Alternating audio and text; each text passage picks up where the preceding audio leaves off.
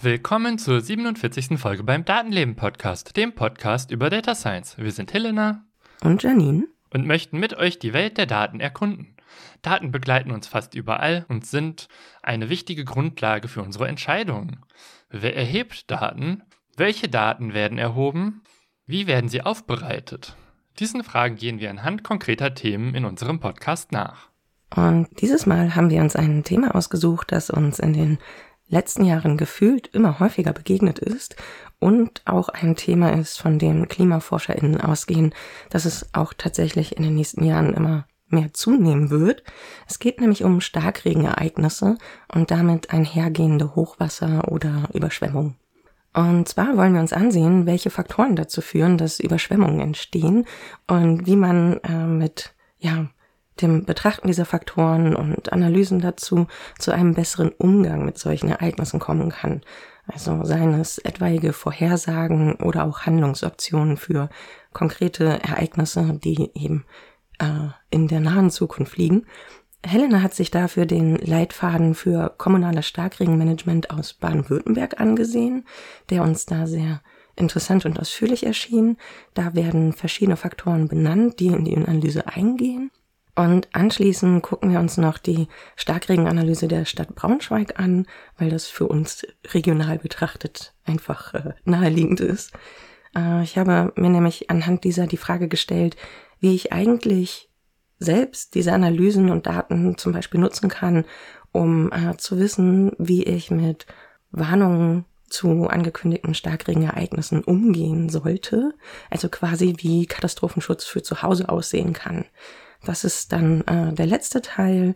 Und ja, ach so, am Ende haben wir noch einen kleinen Mitmachaufruf, denn auch dieses Jahr findet der globale Women in Data Science Datathon statt und es gibt wieder einige Challenges, an denen äh, sich beteiligt werden kann und Helena und ich würden gerne wieder mal daran teilnehmen und ja, vielleicht ja auch wer von euch. Äh, also das gibt's am Ende nochmal.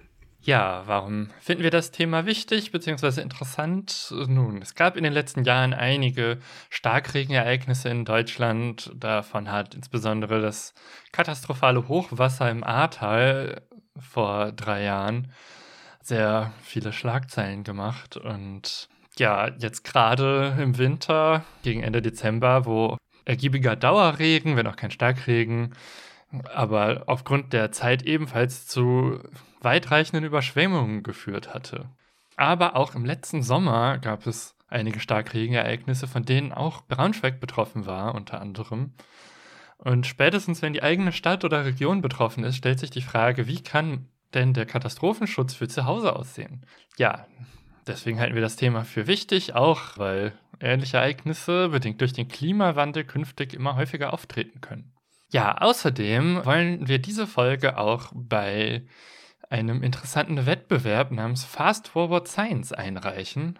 Und zwar hatte Lisa, äh, die hier in Folge 18 zu Gast gewesen ist, uns letztes Jahr vorgeschlagen, dass wir das ja mal machen könnten. Allerdings war da die Einreichefrist schon um und deswegen haben wir uns das dann für dieses Jahr vorgenommen. Ja, der Wettbewerb richtet sich an Menschen, die Forschung und Wissenschaft für andere zugänglich machen was wir hier ja tun. Und es gibt dort einen Audio Award für wissenschaftliche Hörbeiträge aller Art, wo wir eben auch diese Folge einreichen möchten.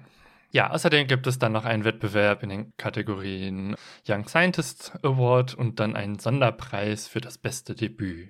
Da sind wir jetzt natürlich nicht äh, drin vertreten. Unseren Podcast gibt es ja mittlerweile auch schon länger. Was ist ein Starkregenereignis?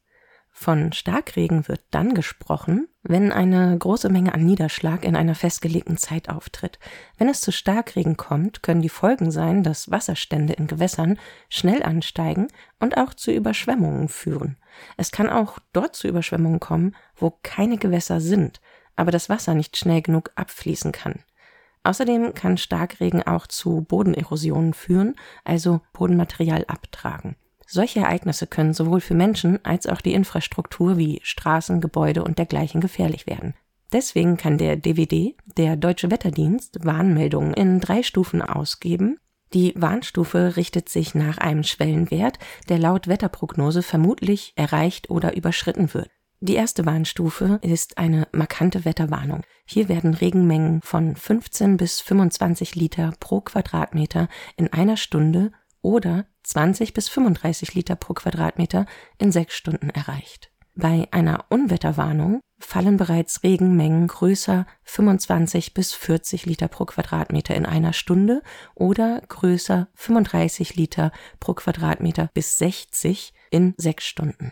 Von einer Warnung vor extremem Unwetter wird dann gesprochen, wenn die Regenmengen größer 40 Liter pro Quadratmeter in einer Stunde oder größer 60 Liter pro Quadratmeter in sechs Stunden angenommen werden die festgelegte Zeitspanne für ein Starkregenereignis bezieht sich also laut Warnstufen auf eine oder auf sechs Stunden. Ähnliche Auswirkungen können allerdings auch durch Dauerregen erzeugt werden. Auch dafür gibt es Warnmeldungen in den drei Warnstufen Dauerregen, ergiebiger Dauerregen und extrem ergiebiger Dauerregen.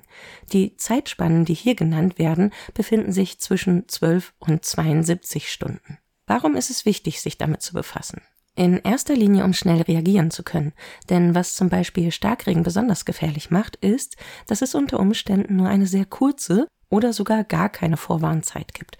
Dazu schreibt das Bundesministerium für Umwelt, Naturschutz, nukleare Sicherheit und Verbraucherschutz Häufig gibt es keine Vorwarnzeit, da jedes aufziehende Unwetter Potenzial für Überflutungen liefert und sich Extremwetterereignisse mitunter sogar lokal erst bilden. Dann kann nicht einmal eine Unwetterwarnung des deutschen Wetterdienstes rechtzeitig herausgegeben werden. Wenn solche Warnmeldungen ausgegeben werden können, enthalten sie aber wichtige Informationen, nicht nur über die möglicherweise betroffenen Gebiete, sondern auch über die Dauer des Ereignisses und über die prognostizierten Regenmengen. Das ermöglicht eine erste Einschätzung, ob es notwendig ist, selbst zu handeln und Vorkehrungen zu treffen. Für diese Warnmeldung gibt es verschiedene Apps, um eben den eigenen Wohnort oder den aktuellen Aufenthaltsort eingeben zu können und Meldungen zu erhalten. Mit der Warn-App hat der Deutsche Wetterdienst eine eigene App, in der direkt die aktuellen Warnmeldungen zu finden sind. Darüber hinaus gibt es noch die Warn-App Nina, die vom Bundesamt für Bevölkerungsschutz und Katastrophenhilfe betreut wird. Darin sind ebenfalls die Warnungen des DWD enthalten, aber auch andere Gefahrenlagen. Es existieren aber noch viele weitere Apps, die teilweise für einzelne Regionen nutzbar sind. Es ist daher immer gut, sich zu informieren, welche Warn-App für den eigenen Standort sinnvoll ist. Inzwischen gibt es in Deutschland Cell Broadcast, die Möglichkeit, alle Handys je nach Standort mit Warnmeldungen zu erreichen. Und außerdem findet seit 2020 jährlich am zweiten Donnerstag im September der bundesweite Warntag statt. Er soll nicht nur ein Belastungstest für die Warnsysteme sein, sondern auch über dieses wichtige Thema informieren. Ja, die erste Frage, mit der wir uns äh, beschäftigen, ist, wie entstehen eigentlich so Hochwasser und vor allen Dingen Starkregen Gefahrenkarten? Ich kannte jetzt vorletzten Sommer eigentlich nur die Hochwassergefahrenkarten und hatte da auch schon immer mal geguckt, wo ich denn so wohne und äh, wie betroffen das denn von potenziellen Hochwassern ist. Und das ist dann ja immer eingeteilt in so Jahrhunderthochwasser und häufigere Hochwasser und so. Und ja, eine Hochwassergefahrenkarte bezieht sich vor allen Dingen auf Gewässer. Damit sind dann eben Flüsse oder Seen gemeint. Da geht es dann darum, wie gut das Wasser da abfließen kann und wenn sehr viel Wasser da ist, was dann alles überflutet werden kann. Und wenn man halt nicht an einem Gewässer direkt wohnt, dann ist doch die Wahrscheinlichkeit davon betroffen zu sein eher gering. Dann gibt es noch die Starkregengefahrenkarten, was ich jetzt auch erst vergangenen Sommer äh, kennengelernt habe. Und diese behandeln hingegen Überflutungen infolge von Starkregenereignissen, die eben auch unabhängig von Gewässern äh, zu Überflutungen führen können und somit im Prinzip alle Orte betreffen können.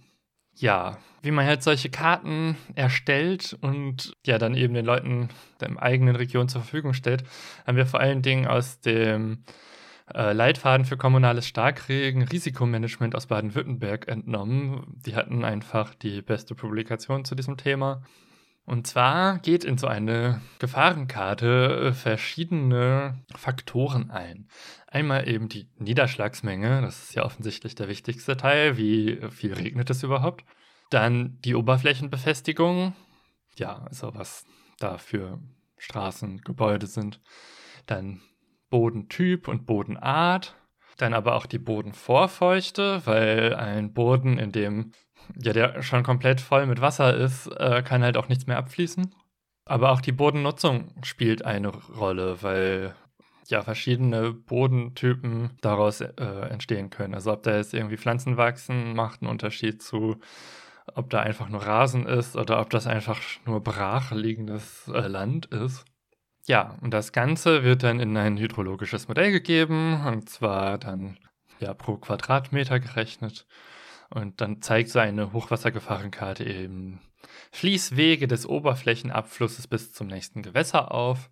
Also wo geht das Wasser lang, äh, wenn es denn überhaupt abfließen kann. An manchen Stellen kann es ja auch gar nicht abfließen. Ja, und berechnet werden dann in der Regel drei verschiedene Szenarien für diese äh, Starkregengefahrenkarten. Und zwar einmal das seltene Ereignis, was von den drei Kategorien das häufigste ist. Dann das außergewöhnliche Ereignis und das extreme Ereignis. Ich glaube, bei den Gefahrenkarten in Braunschweig heißen die auch ein bisschen anders als in Baden-Württemberg. Ja, ich glaube auch ein bisschen, aber dazu komme ich dann später noch. Da vergleichen wir dann noch ein bisschen die beiden ähm, Analysen. Ja, und es gibt im Wesentlichen drei Verfahren, die für die Analyse von Überflutungsgefährdung eine Rolle spielen. Also es gibt einmal die vereinfachte Gefährdungsanalyse ohne spezielle Hilfsmittel, dann die topografische Gefährdungsanalyse und dann noch die hydraulische Analyse durch Überflutungssimulation. Die erste Analyseoption klingt ein bisschen nach, wir gehen rum und gucken uns alles einmal an.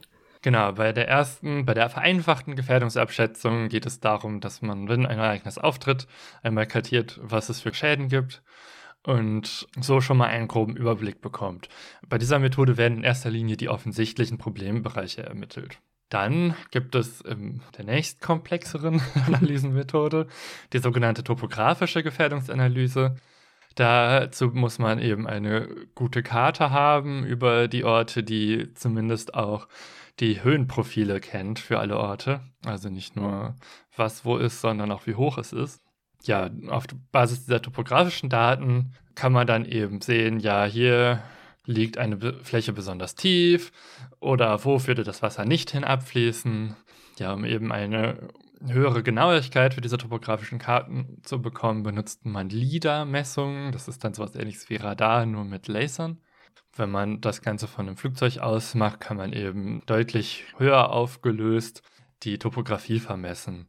LIDAR ist etwas, was auch in manchen Autos zukünftig eingebaut wird. Aber zum Beispiel mein Staubsaugroboter benutzt auch LIDAR, um Möbel und Wände zu erkennen und den Ort zu kartieren ist also eine durchaus nicht unübliche Technik, äh, auch im Hausgebrauch, auch wenn man jetzt selber vielleicht nicht unbedingt mitbekommt, dass das benutzt wird, wenn man sich nicht damit intensiver beschäftigt.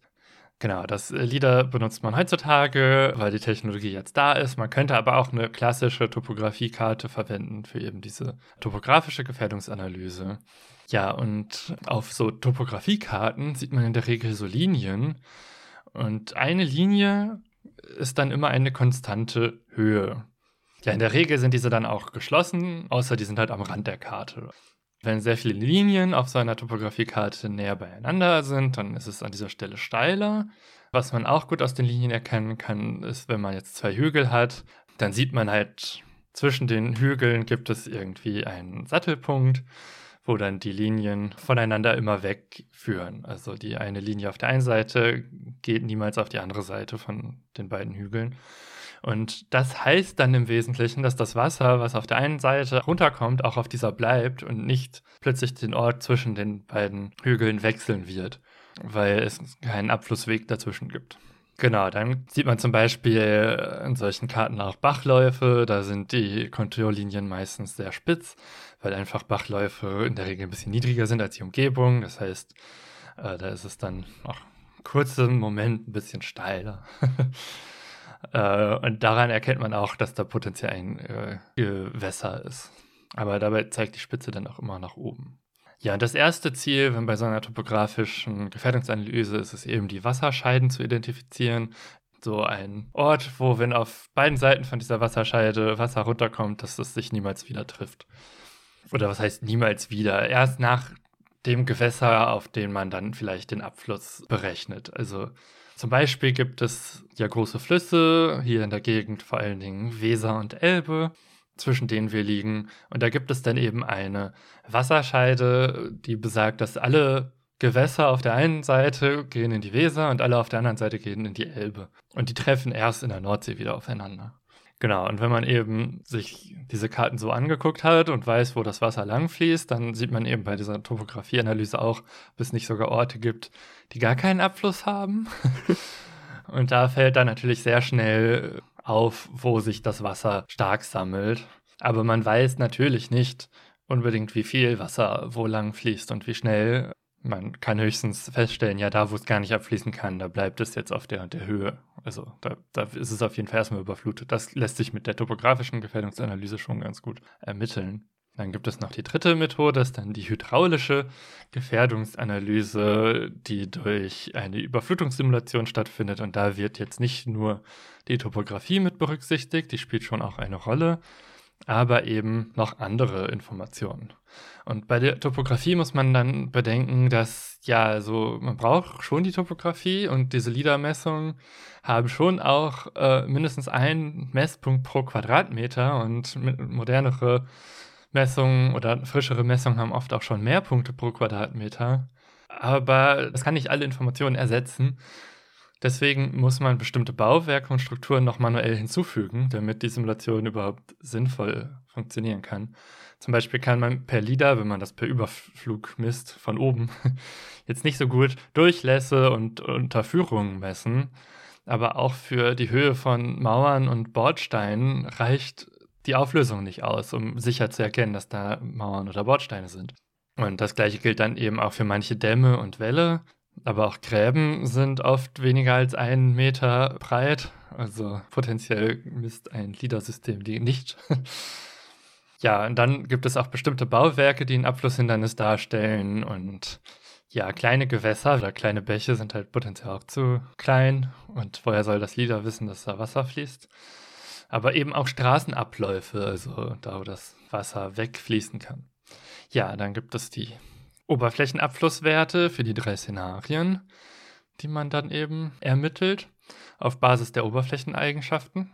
Und dann braucht man auch die Landnutzungsdaten, unter anderem zur Rauigkeitsbestimmung, weil je nachdem, wie rau die Oberfläche ist, fließt das Wasser unterschiedlich schnell. Also durch ein sehr glattes Rohr fließt das deutlich schneller, als wenn da zum Beispiel Rasen drauf wächst, dass das immer ein bisschen ablenkt. Ja, und dann gibt es auch noch die Wirkung bestimmter Bauwerke zu berücksichtigen, wie ja, so Hauptsammler der Kanalisation, wo explizit Wasser gesammelt werden soll. Wobei jetzt bei dieser Gefährdungsanalyse nur das seltene Ereignis überhaupt davon ausgeht, dass die Kanalisation noch nützlich ist äh, und Dinge Wasser abfließen lassen kann, weil bei den Extremereignissen oder bei dem außergewöhnlichen Ereignis geht man immer davon aus, dass die Kanalisation bereits komplett voll ist und nichts mehr aufnehmen kann und der Boden bereits so verschlemmt ist, dass er auch nichts mehr aufnehmen kann. Und da haben wir ja durchaus in der Praxis gesehen, dass das sehr sinnvolle Annahmen sind für die Extremereignisse, weil das ist dann auch eigentlich immer der Fall. Ja, ein bisschen was zu quasi Vergleich und Überprüfbarkeit der Modelle kommt dann später auch noch bei der äh, Starkregenanalyse der Stadt Braunschweig. Also zwei, drei Sätze auf jeden Fall. Ja, die Berechnung von diesen Simulationen erfolgt dann iterativ. Das heißt, man berechnet einmal für eine Region eben ja das Modell und verschiedene Szenarien und dann schaut man eben, ob das Modell überhaupt mit den Erfahrungswerten aus der Vergangenheit zusammenpasst und wiederholt dann die Berechnung, indem man kleine Änderungen durchführt. Und wenn das gut zusammenpasst, dann geht man davon aus, dass das schon ungefähr so klappen könnte. ja, was kommt dann da raus bei der Berechnung? Also zum einen die Überflutungsausdehnung. Welche Fläche ist überflutet? Denn die Wasserspiegellage über Normalnull. Damit ist dann eben gemeint, wie hoch steht das Wasser verglichen mit ja, Normal Null. Also man sagt oft Meeresoberfläche diese Information ist jetzt nicht so für den Endanwender interessant, für den ist dann eher die Überflutungstiefe interessant, weil das dann, wie hoch steht das Wasser über der Oberfläche. Dann eben noch die Fließgeschwindigkeit und der zeitliche Ablauf dieses Ereignisses. Das klingt auf jeden Fall alles nach sinnvollen Angaben, die dann dabei rausfallen. Aber es gehen echt sehr, sehr viele Daten da rein und auch aus verschiedenen Quellen. Genau, deswegen gibt es eben auch drei Verfahren, weil das natürlich beste Verfahren, was auch die genauesten Daten liefert, eben auch den größten Aufwand bedeutet und mhm. man trotzdem auch Methoden braucht, um erstmal überhaupt einen Ansatz zu bekommen, wenn man noch nicht den Aufwand getrieben hat, diese Starkregengefahrenkarten zu erstellen. In der Starkregengefahrenkarte werden dann Teile des Ergebnisses dargestellt und vor allem die Wassertiefen und manchmal werden auch Fließgeschwindigkeiten eingetragen. Also bei Hochwassern werden die Gefahrenkarten ja oft in so Jährlichkeitskategorien geparkt wie Jahrhunderthochwasser. Aber das wird bei Starkregen-Gefahrenkarten nicht gemacht, weil man irgendwie ja, sich da nicht so sicher ist. Also ganz grob heißt häufig bei einem Starkregenereignis, dass das alle ein bis zehn Jahre passiert. Und mit selten ist dann gemeint, das sollte eigentlich nur alle 30 bis 50 Jahre passieren. Und außergewöhnlich und extrem sind dabei als möglich anzusehen, aber eben sehr seltene Ereignisse, wo man nicht sagen kann, ja, das passiert nur alle 1000 Jahre oder so, weil das weiß man nicht. So lange hat man keine Daten. Ja, und wie auch so ein bisschen im Einspieler ja auch rauskam, so Starkregenereignisse können ganz massiv ähm, lokale Unwetter sein, die vorher gar nicht so richtig planbar sind und sich aus äh, verschiedenen Faktoren ziemlich plötzlich und heftig entladen können. Ja, und wenn das so lokal ist, dann ist es ja vielleicht immer noch so, dass jetzt auf die gesamte Fläche äh, Deutschlands berechnet die Häufigkeit immer noch nur 1 pro 1000 Jahre ist, aber für die Orte, wo es dann passiert, ist es halt passiert. Genau, und vielleicht passiert es da ja auch öfter, weil die Bedingungen da nun mal so sind, dass Wetterlagen sich so entwickeln. Das äh, kann auch sein, ja. ja. Aber das ist Spekulation. Ähm, gut. Was machen wir denn jetzt noch? Genau, also man kann diese Daten, außer um selber abzuschätzen, wie gefährdet man ist, natürlich auch nutzen, um ja, Neubauten zu planen. Und wenn man jetzt zum Beispiel in Städten neue Anlagen plant, dann plant man das so, dass Stadtzentren und Gewerbegebiete ja einmal in 30 Jahren überflutet sein sollen. Ja, und bei ländlichen Gebieten rechnet man eher mit einmal in 10 Jahren. Und bei Wohngebieten ist die Zahl eher einmal in 20 Jahren. Das ist natürlich nur, das sollte das maximal häufigste Szenario sein. Es gibt natürlich Gebiete, die viel seltener gefährdet sind. Das heißt, nur weil man das noch nie erlebt hat, heißt es nicht, dass es überall einmal in 20 Jahren das Wohngebiet überflutet sein kann. Aber das ist so die höchste Seltenheitsstufe, die man planen kann. Ja, genau, es wird quasi so geplant, dass wenn es passiert, das das Maximum ist. Genau, dass halt nicht plötzlich das Wohngebiet alle zehn Jahre überflutet ist. Also ja. das ist halt das Ziel, dass es, wenn es regelmäßig überflutet wird, maximal alle 20 Jahre ist. Das heißt, man würde wahrscheinlich dann sowas machen wie ähm, in diesem Gebiet sagt die Starkregen-Gefahrenkarte, das und das kann passieren. Äh, diese Überflutungstiefen können wir erreichen, also müssen wir entsprechend die Kanalisation anlegen, sodass das abgefangen werden kann, wenn so ein Ereignis eintritt. So ein bisschen in die Richtung, wahrscheinlich mit so einem Mittelwert, wie wahrscheinlich ist es, dass es eintritt. Ja, oder auch auf welchen Höhen man das überhaupt machen kann. Sollte man heutzutage noch neben einem Fluss bauen. Also sicherlich nicht im Auffangbecken. ja. Aber wahrscheinlich ist das dann auch einer der Gründe, warum bei Neubauten eben Keller seltener werden. Zusammen damit, dass es natürlich auch mehr Energie bedarf im Winter, wenn man auch einen Keller mitheizen muss. Mhm. Ja, im Gegensatz zu diesen ganzen Dingen wie ja, Wohngebiete, Stadtzentren, Gewerbegebiete und so weiter, gibt es natürlich auch noch andere Nutzungsarten, wie zum Beispiel unterirdische Anlagen, also Tiefgaragen oder Unterführungen. Und die werden eigentlich so geplant, dass sie maximal einmal in 50 Jahren überflutet sein sollen. Weil dadurch, dass sie tiefer liegen, sind sie natürlich auch deutlich gefährdeter. Das heißt, man muss hier auch deutlich mehr Aufwand treiben, das zu verhindern, weil das Wasser ja auch gar nicht einfach so abfließen kann, wenn es dann zum Beispiel das Starkregenereignis oder das Hochwasser vorbei ist. Ja, und einmal in 50 Jahren finde ich jetzt Gut, wahrscheinlich kann man nicht seltener das einplanen, aber es finde ich jetzt durchaus gar nicht so selten. Also wenn man sein Leben lang in einem Haus wohnt, wo man eine Tiefgarage hat, kann man damit rechnen, dass die einmal überflutet sein wird. ja, das stimmt. Oder sogar zweimal im eigenen Leben. Wir hatten jetzt schon ähm, hier und da angedeutet, dass die Intensität und die Häufigkeit von Starkregen zunimmt. Wie sieht denn das da so aus? Gibt es dazu überhaupt so konkrete Aussagen? Weil, naja, es steht halt überall, aber wo finden wir dafür so eine Art Beleg? Ja, also der Deutsche Wetterdienst hat sich mal mit der Frage beschäftigt. Die haben ja auch die Wetterdaten. Ja.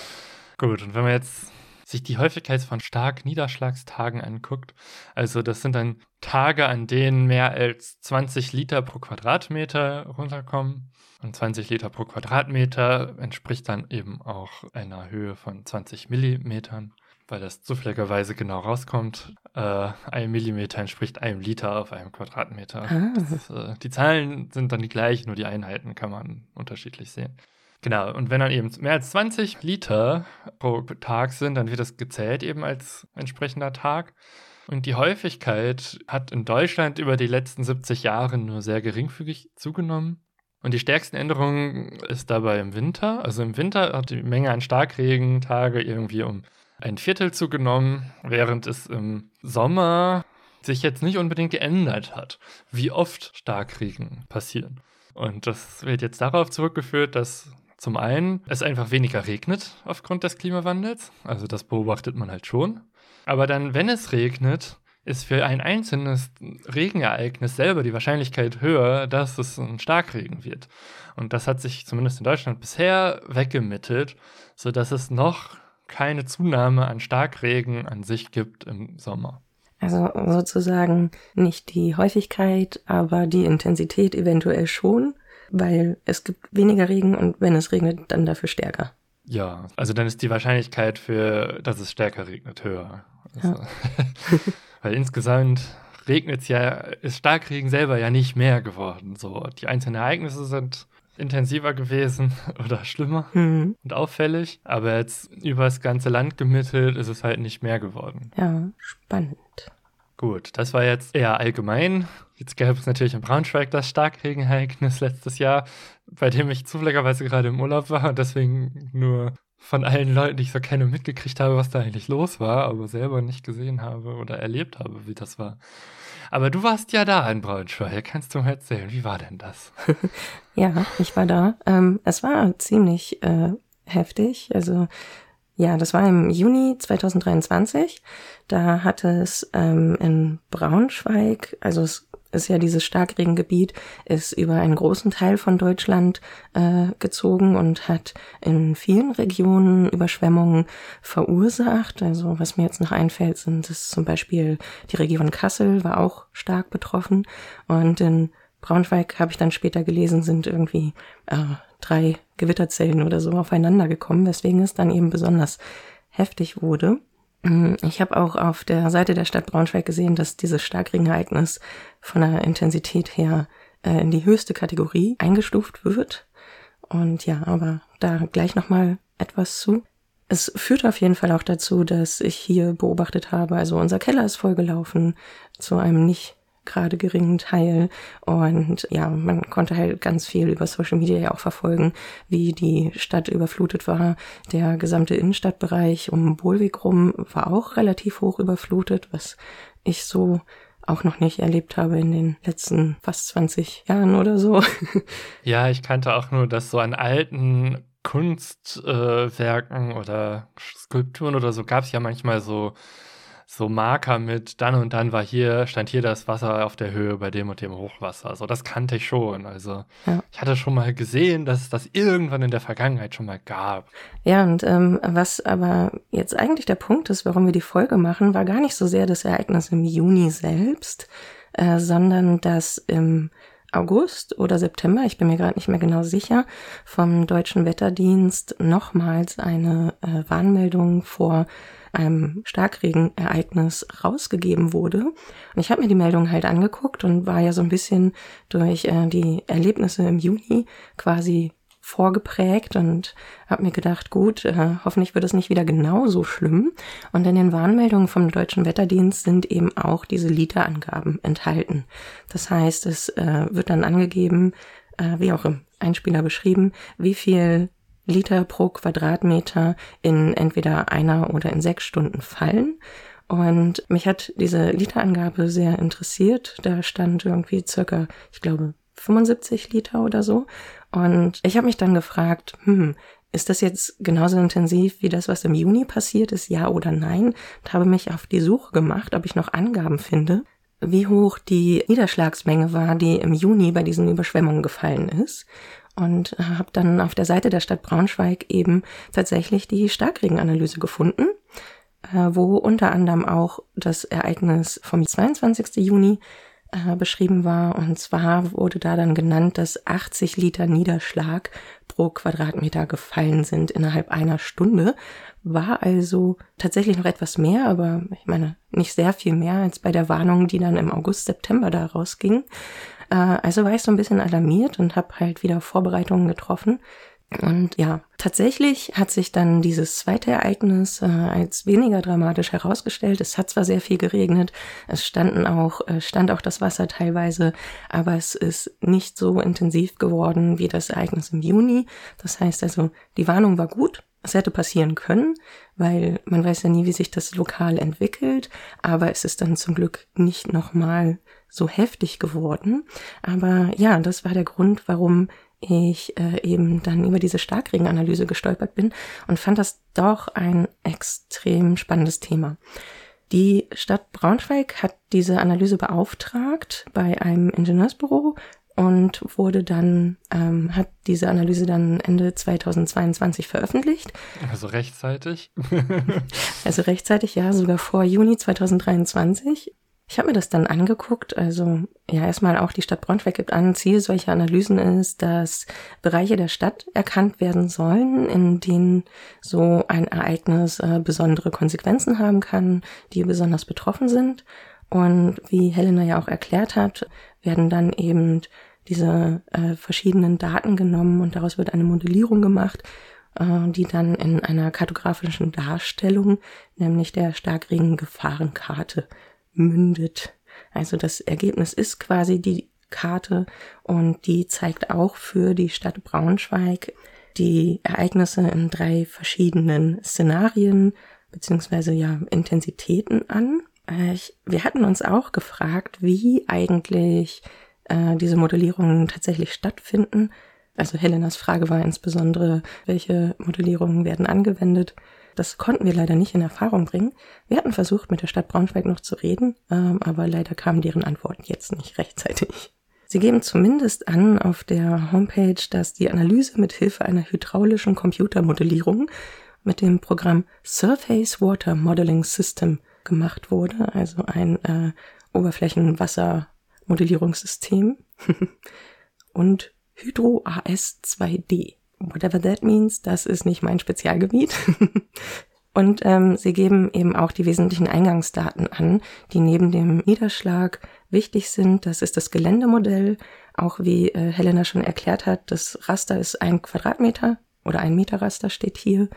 Und dann werden halt die verschiedenen Annahmen im Vorfeld getroffen, um überhaupt eine Analyse möglich zu machen. Also auch, es wird eben, was Helena alles erklärt hat, führt die Stadt Braunschweig hier auch auf. Es wird der Wasserabfluss angenommen, ähm, mögliche Rück- oder Überstauereignisse, was äh, Kanäle angeht. Und ja, manches wird nicht berücksichtigt, weil es keine Eingangsdaten gibt. Und dann werden eben ähm, ja, Testsimulationen durchgeführt. Und eine der wichtigen Annahmen ist eben auch, dass der Boden nahezu gesättigt ist, keinen Niederschlag mehr aufnimmt. Äh, Fließhindernisse wie Gebäude werden eben wieder erfasst. In diesem Fall wurden keine Vorortbegehungen durchgeführt. Deswegen geben sie auch an, es kann aufgrund dessen auch im Einzelfall zu Fehlern kommen, weil eben äh, örtliche Durchlässe nicht erfasst sind oder so. Also was Helena auch meinte, nur der Überflug von oben reicht ja eigentlich nicht. Ich muss ja auch wissen, wie sieht die Unterführung aus und so weiter. Wurde hier auch nicht gemacht. Das ist dann unter Annahmen gefallen. Ja, das im Vorfeld noch dazu, wie die Stadt Braunschweig das gemacht hat. Sehr viel mehr geben sie dazu nicht an. Und bei der Braunschweiger Gefahrenkarte sind die Ereignisse eingeteilt in intensiven Starkregen, außergewöhnlichen Starkregen und extremen Starkregen. Und intensiv ist quasi das Äquivalent zu dem, was bei Baden-Württemberg selten genannt wird, außer dass bei Braunschweig, glaube ich, auch da schon von ja, einer vollgelaufenen Kanalisation die Rede war. Genau, so habe ich das auch verstanden. Ja. Die Szenarien sind in einen Starkregenindex eingeteilt. Der intensive Starkregen hat einen Starkregenindex von 4 bis 5. Dabei wird eine Niederschlagssumme von 41 Millimetern, also äquivalent zu 41 Litern pro Stunde angenommen. Äh, dazu sagt die Stadt, dass so ein Ereignis statistisch etwa alle 30 Jahre auftrat und gibt an dieser Stelle aber auch an, durch den Klimawandel verkürzen sich allerdings in der Tendenz diese Wiederkehrzeiten. Also die gehen schon davon aus, dass es häufiger auftreten wird. Das außergewöhnliche Starkregenereignis entspricht dem Starkregenindex 7. Es wird eine Niederschlagssumme von 51 Millimetern pro Stunde angenommen. Und sie geben hier an, statistisch tritt so ein Ereignis etwa alle 100 Jahre auf. Okay. Und bei dem Extremereignis? ja, das ist der Starkregenindex 10. Es wird eine Niederschlagssumme von 75 Millimetern pro Stunde angenommen. Und tatsächlich, äh, da hast du ja vorhin die Zahl auch schon benutzt, statistisch tritt so ein Ereignis etwa alle 1000 Jahre auf. Ja, gut. Und wie oft äh, tritt Statistik das Ereignis auf, was wirklich passiert ist? Im Vergleich dazu, wo ist das in dieser Kategorisierung? Zum Vergleich sagt die Stadt Braunschweig, zwischen 1985 und 2020 gab es in Braunschweig mindestens zehn Starkregenereignisse. Eines dieser Ereignisse lag bei einem Starkregenindex von 6 und einer Wiederkehrzeit von 65 Jahren. Und das bisher größte Starkregenereignis, von dem wir jetzt quasi auch inspiriert sind, diese Folge zu machen, vom Juni 2023, hat ja eben tatsächlich den Starkregenindex 10 erreicht, aber genauer geben sie es tatsächlich leider nicht an. Man kann auf jeden Fall sagen, es gab mehr Niederschlag, als in dem Extremereignis auf der Karte der höchsten Seltenheitsstufe drin war. Ja. Also es war schlimmer als das schlimmste Szenario, für das Veröffentlichungen existierten. Genau. Und das ist ein Punkt, den wir auch im Hinterkopf behalten können. Denn wenn wir uns dann die Karte angucken, wir haben übrigens alle sinnvollen Links versucht, so gut es geht, in, äh, in den Shownotes äh, wiederzugeben. Leider kann ich nicht direkt auf die beste Ansicht für die Starkregen-Gefahrenkarte verlinken. Äh, da muss man sich ein bisschen durchklicken, weil es keinen Direktlink gibt zu allen Informationen. Es gibt da auf jeden Fall, äh, wenn man sich so ein bisschen durchklickt, unter der Starkregenanalyse noch eine Legende. Und äh, was halt zu sehen ist auf der Karte dann ist, dass man die Layer auswählen kann, welches Starkringereignis man sich angucken möchte. Entweder eben das intensive, das außergewöhnliche oder das extreme Ereignis. Dann hat man halt so eine Karte der Stadt und es sind in fünf Varianten von weiß bis dunkelblau sozusagen, also in fünf Farbabstufungen, die Überflutungshöhen angegeben alles, was weiß belassen ist, ist beim extremen Starkregen halt 0 bis 5 Zentimeter. Also nicht zwingend gar nicht, sondern 0 bis 5 Zentimeter überflutet.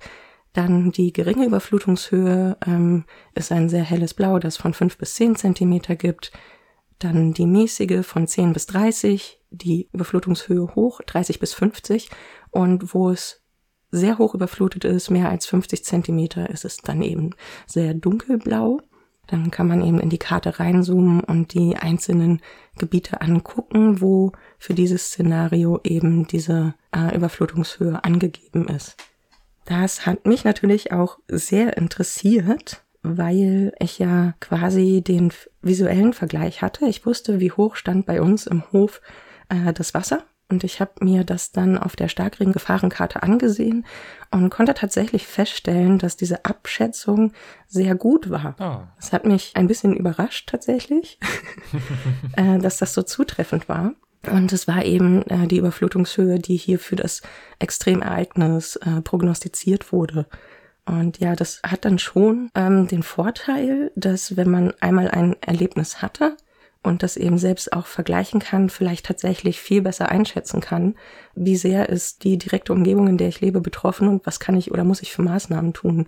Das ist eben der große Vorteil dann daran, wenn man sich damit mal auseinandergesetzt hat. Hm, was ich auch noch sehr interessant fand, war, auf der Homepage der Stadt Braunschweig stand, im Anschluss an das Starkregenereignis im Juni 2023 hat die Stadtverwaltung Bürgerinnen und Bürger darum gebeten, Fotos einzureichen, um die Starkregensimulationen, die sie haben, zu evaluieren, zu vergleichen und zu gucken, wie zutreffend ist eigentlich die Modellierung, die sie im Dezember 2022 veröffentlicht haben.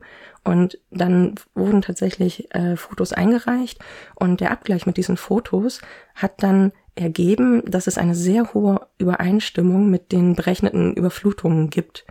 Das war so für die Stadt eine wichtige Bestätigung dafür, dass halt die Simulationen, die sie da drinstehen haben, recht zuverlässige Auskünfte gibt, mit welchen Überflutungen eben bei Starkregen gerechnet werden kann in den Bereichen, die da angegeben waren. Ja.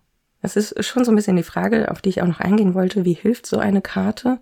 So eine Karte allein hilft natürlich nicht. Ich muss die Warn-Apps haben, die mir äh, sagen, es steht ein Starkregenereignis an. Ja. Und ich muss halt äh, interpretieren können, was bedeutet die, die Wassermenge, die in dieser Warnmeldung ausgegeben wird. Und dann kann ich eben mit Hilfe der Karte gucken, wie hoch kann die Überschwemmung sein in dem Gebiet, in dem ich lebe.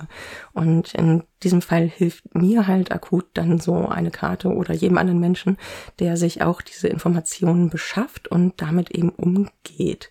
Äh, genau. Es gibt noch so ein paar äh, Vorsorgesachen, die jeder Mensch dann für sich selbst so treffen kann, äh, wenn so ein Ereignis ansteht.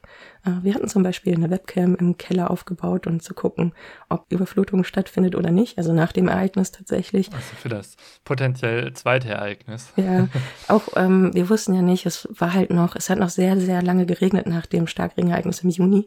Und wir wussten einfach nicht, ja, können, können wir jetzt schlafen gehen? Das ist das Thema jetzt vom Tisch?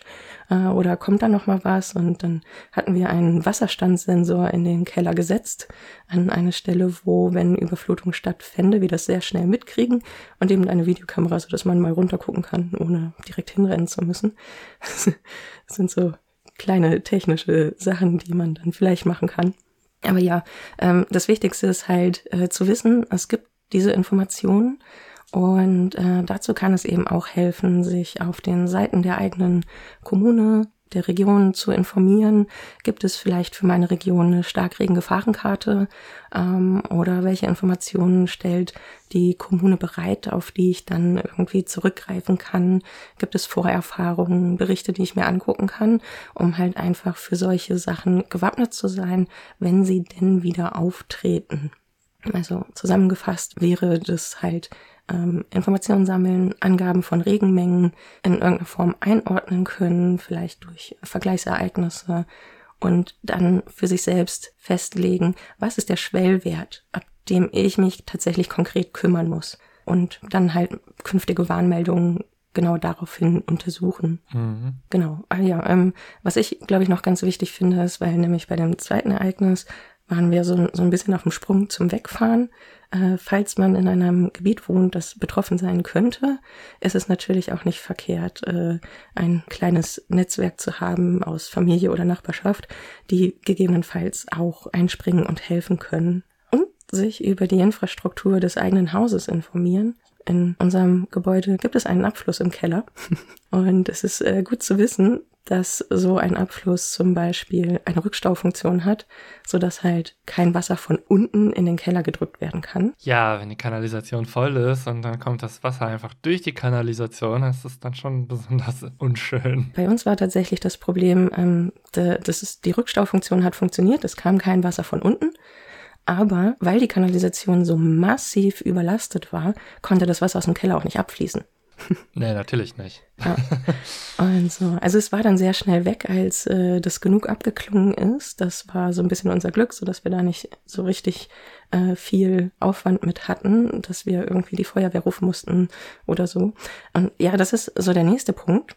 Was mache ich, wenn? Auf jeden Fall nicht in überflutete Räume gehen tu das nicht. Es gibt Strom und wenn der nicht aus ist, kann das gefährlich werden. Das ist immer so ein Hinweis, den es gibt. Die Stadt Braunschweig zum Beispiel hat einen netten Flyer zusammengestellt ähm, mit verschiedenen Informationen, wie sich im Falle einer Überflutung richtig verhalten werden kann. Den verlinken wir auf jeden Fall auch. Da gibt es so ein, so ein paar Punkte zu Vorsorge, wie mit einer Warnmeldung umgegangen wird, wie die akute Situation ablaufen sollte und was dann nach der Überflutung getan werden kann oder sollte in Verbund mit äh, wichtigen Rufnummern der Stadt. Also es empfiehlt sich auch da zu gucken, ob die eigene Kommune oder Stadt solche Flyer hat, weil da manchmal konkrete äh, Telefonnummern für bestimmte Dienste oder notwendige Hilfeleistungen angegeben sind, die jetzt nicht den allgemeinen Notruf betreffen. Ja, da gibt es so Richtwerte, wie wenn jetzt in der Starkregengefahrenkarte steht, ja, bei dem Extremereignis ist beim eigenen Haus äh, das Wasser potenziell höher als ein Meter, dann sollte man rechtzeitig vielleicht das Gebäude verlassen, weil ab einem Meter, je nachdem wie alt und woraus das Haus gebaut ist, man nicht mehr hundertprozentig sicher sein kann, dass es stabil ist. So als ganz groben Richtwert. Genau, und das ist ja auch zum Beispiel etwas, was ähm, die Situation im Ahrtal so extrem gefährlich und katastrophal gemacht hat, dass eben da tatsächlich solche Mengen geflossen sind, dass die Integrität von Gebäuden einfach aufgegeben hat. Und vom Boden grundsätzlich. Wenn der Boden wegrutscht, dann muss ja nicht mal im Gebäude so schlimm ja. sein. Das ist aber nochmal unabhängig davon damit. Genau, also es gab, gab auch äh, beide Fälle da. Und ja, das sind einfach wichtig zu wissende Sachen und so etwas, also ich denke, viele waren einfach von der Intensität damals überrascht. Und ja, das sind Gedanken, die man sich dann erst macht, wenn so etwas mal vorgekommen ist. Aber es sind eben wichtige Gedanken, weil sie für die Zukunft doch hilfreich sein können. Ja, und jetzt bezahlt die Versicherung der Leute, bezahlen nur Neubauten am selben Ort. Ja, kein Kommentar. Aber ich würde sagen, dann können wir so ein bisschen zum Fazit kommen. Ja, Fazit. Ja, keine Ahnung, willst du anfangen? Soll ich anfangen? Ich kann gerne anfangen.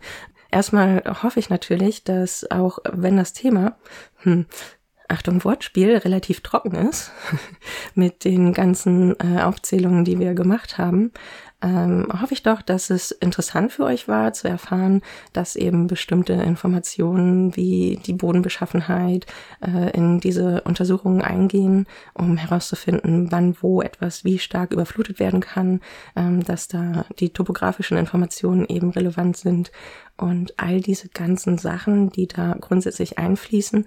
Und vor allem hoffe ich, dass ihr was daraus mitnehmen konntet, wie ihr vielleicht selbst mit solchen starkregen Gefahrenkarten dann eben umgehen könnt, dass äh, bestimmte Informationen und Schwellenwerte dann daraus für euch selbst abzulesen sind, dass ihr sinnvoll handeln könnt, wenn so etwas eure Region betrifft. Ja, ich fand es auf jeden Fall gut, mich mal mit dem Thema zu beschäftigen. Mir war, bevor das äh, Hochwasser im Ahrtal so kurzfristig so schlimm geworden ist, äh, nicht klar, dass wir hier so gefährdet sind. Und erst recht, als dann auch Braunschweig betroffen war. ja. Klar, mit einem ganz anderen Level an Zerstörung als jetzt das Ahrtal, aber auch hier ist immer noch das extreme Ereignis deutlich über dem, oder beziehungsweise das tatsächliche Ereignis war immer noch über dem höchsten Ereignis, was man als extremes Szenario berechnet hatte. Also ja. es ist halt realistisch, es kann halt passieren. Nur weil man selber nicht davon betroffen ist, heißt es nicht, dass man nicht irgendwann mal betroffen sein könnte. Von daher macht es Sinn, damit zu rechnen auch mit den Worst-Case-Szenarien. Fand es auf jeden Fall auch ganz interessant herauszufinden, wie jetzt eigentlich diese Berechnungen durchgeführt werden. Jetzt nicht auf dem Level, was jetzt ein ja, Hydrologe oder eine Hydrologin hätte, aber zumindest so grob, dass man eben außer der Topografie eben noch verschiedene andere Informationen braucht, wie was für eine Oberfläche hat man, wie gut kann das Wasser abfließen? Wohin soll das überhaupt abfließen? Wie rechnet man das? Und dass man auch eben davon ausgeht, dass die Kanalisation zu ist, dass die nicht mehr funktioniert. Das fand ich auch interessant, weil in Braunschweig hat man nach diesem Ereignis öfter gehört, ja, ein Problem sei auch gewesen, dass die ganzen Abflüsse verstopft gewesen seien. Aber man hat ja immerhin eingeplant, dieses Szenario. ja, ich, ich finde das auch interessant, dass ähm, das eben tatsächlich auch ein Ereignis ist, wo man eben, also eigentlich sagen wir immer so, kenne dein Messverfahren. Das heißt, äh, wisse über die Daten, die du hast, äh, wie, wie du es umsetzt und woher das alles kommt und so weiter. Aber hier werden ja großzügig Annahmen getroffen. Vermutungen als Grundlage genommen, um eine Modellierung zu machen. Und dass diese dann am Ende aber trotzdem im Abgleich mit einem realen Ereignis so zutreffend war. Ähm, das ist dann schon eigentlich wirklich sehr spannend. Ja, und gleichzeitig wird das neue Ereignis genutzt, um die Modelle noch besser zu machen. Ja. Weil man die Details, wo man wirklich nur Annahmen hatte, wo es dann fehlgeschlagen oder falsch lag, dann auch jetzt ausmerzen kann. Das ist auch sehr schön. Ja, bevor wir dazu kommen, die nächste Folge anzukündigen, hatte ich ja ganz am Anfang schon gesagt, wir haben hier noch einen kleinen Aufruf. Und zwar möchten wir wieder beim Women in Data Science Datathon mitmachen. Für diese Folge haben wir jetzt mehr mit Beschreibungen von Herangehensweisen zu tun. Bei diesem Datathon äh, geht es aber darum, tatsächlich selbst mit Daten an interessanten Fragestellungen zu arbeiten. Also es ist halt wie vorhin schon gesagt, eine globale Veranstaltung. Das findet weltweit und digital statt. Es gibt auch wohl hier und da an Universitäten einzelne Präsenzveranstaltungen dazu.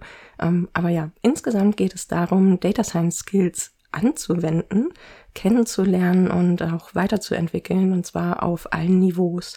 Es werden Daten zur Verfügung gestellt, Aufgaben und Probleme und die können dann entweder allein oder im Team bearbeitet werden und äh, die Lösung kann dann am Ende eingereicht werden. Und ja, die Themen sind meistens wirklich sehr interessant und beschäftigen sich mit einem kritischen Blick zum Beispiel auf Klimawandel oder auf soziale Inhalte. Dieses Jahr ist das Thema Equity in Healthcare also äh, Gerechtigkeit im Gesundheitswesen. Und da gibt es drei Wettbewerbe beziehungsweise drei Datatons. Die ersten zwei sind Challenges, die eher auf Einstiegsniveau angesiedelt sind. Die erste läuft aktuell schon und wir würden gerne an der zweiten teilnehmen, die am 9. April startet. Und ja, äh, der Aufruf ist jetzt äh, entweder macht doch selbst mit und äh, sucht euch Leute, mit denen das äh, spaßig wäre zu machen. Also wir hatten beim letzten Mal sehr viel Spaß in unserer Vierergruppe und wir würden eben auch gern dieses Mal wieder mit Menschen zusammenarbeiten.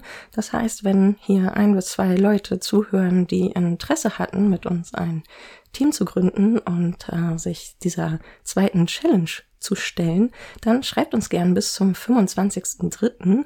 entweder ja über Mastodon oder auch per E-Mail. Ihr findet alle Links dazu und auch zum Dataton in unseren Show Notes. Wir würden uns freuen, weil selbst mit Daten umgehen ist natürlich auch immer was Schönes. Ja, die nächste Folge, die dann Ende März erscheinen wird, voraussichtlich, dreht sich dann mal wieder um das tolle Thema Machine Learning.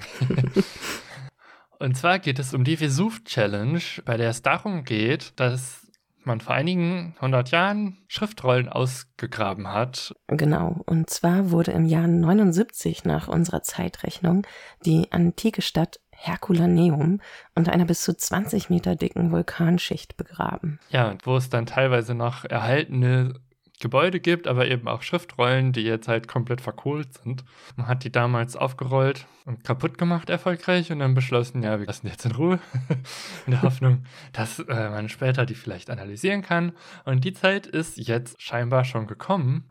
Und zwar gab es eben diese Challenge und man konnte da teilnehmen und äh, das Ziel war es, einen Text von einer Schriftrolle zu entziffern. Und wie das jetzt gelungen ist und wie das funktioniert. Vor allem ohne sie zu zerstören. Darum soll es in der nächsten Folge gehen. Ja, und ähm, wenn ihr das nicht und auch jede weitere Folge nicht verpassen möchtet, dann folgt uns doch gerne auf Mastodon unter datenleben.podcast.social oder besucht unsere Webseite www.datenleben.de. Da findet ihr auch alle unsere Folgen. Ihr könnt uns da auch gerne Feedback hinterlassen zu unseren Episoden. Darüber freuen wir uns immer sehr. Und äh, ja, ansonsten, wenn euch unsere Arbeits- und Denkweise gefällt, könnt ihr uns auch als Data Scientists buchen für Projekte oder ihr habt interessante Themen, die wir uns mal näher angucken können, dann könnt ihr uns auch das gerne jederzeit schreiben. Ähm, ja, die E-Mail-Adresse ist äh, podcast.datenleben.de. Wir freuen uns, wenn ihr euch meldet. Dann bleibt mir nur noch für eure Aufmerksamkeit zu danken. Ja, vielen Dank und bis zum nächsten Mal. Ciao. Tschüss.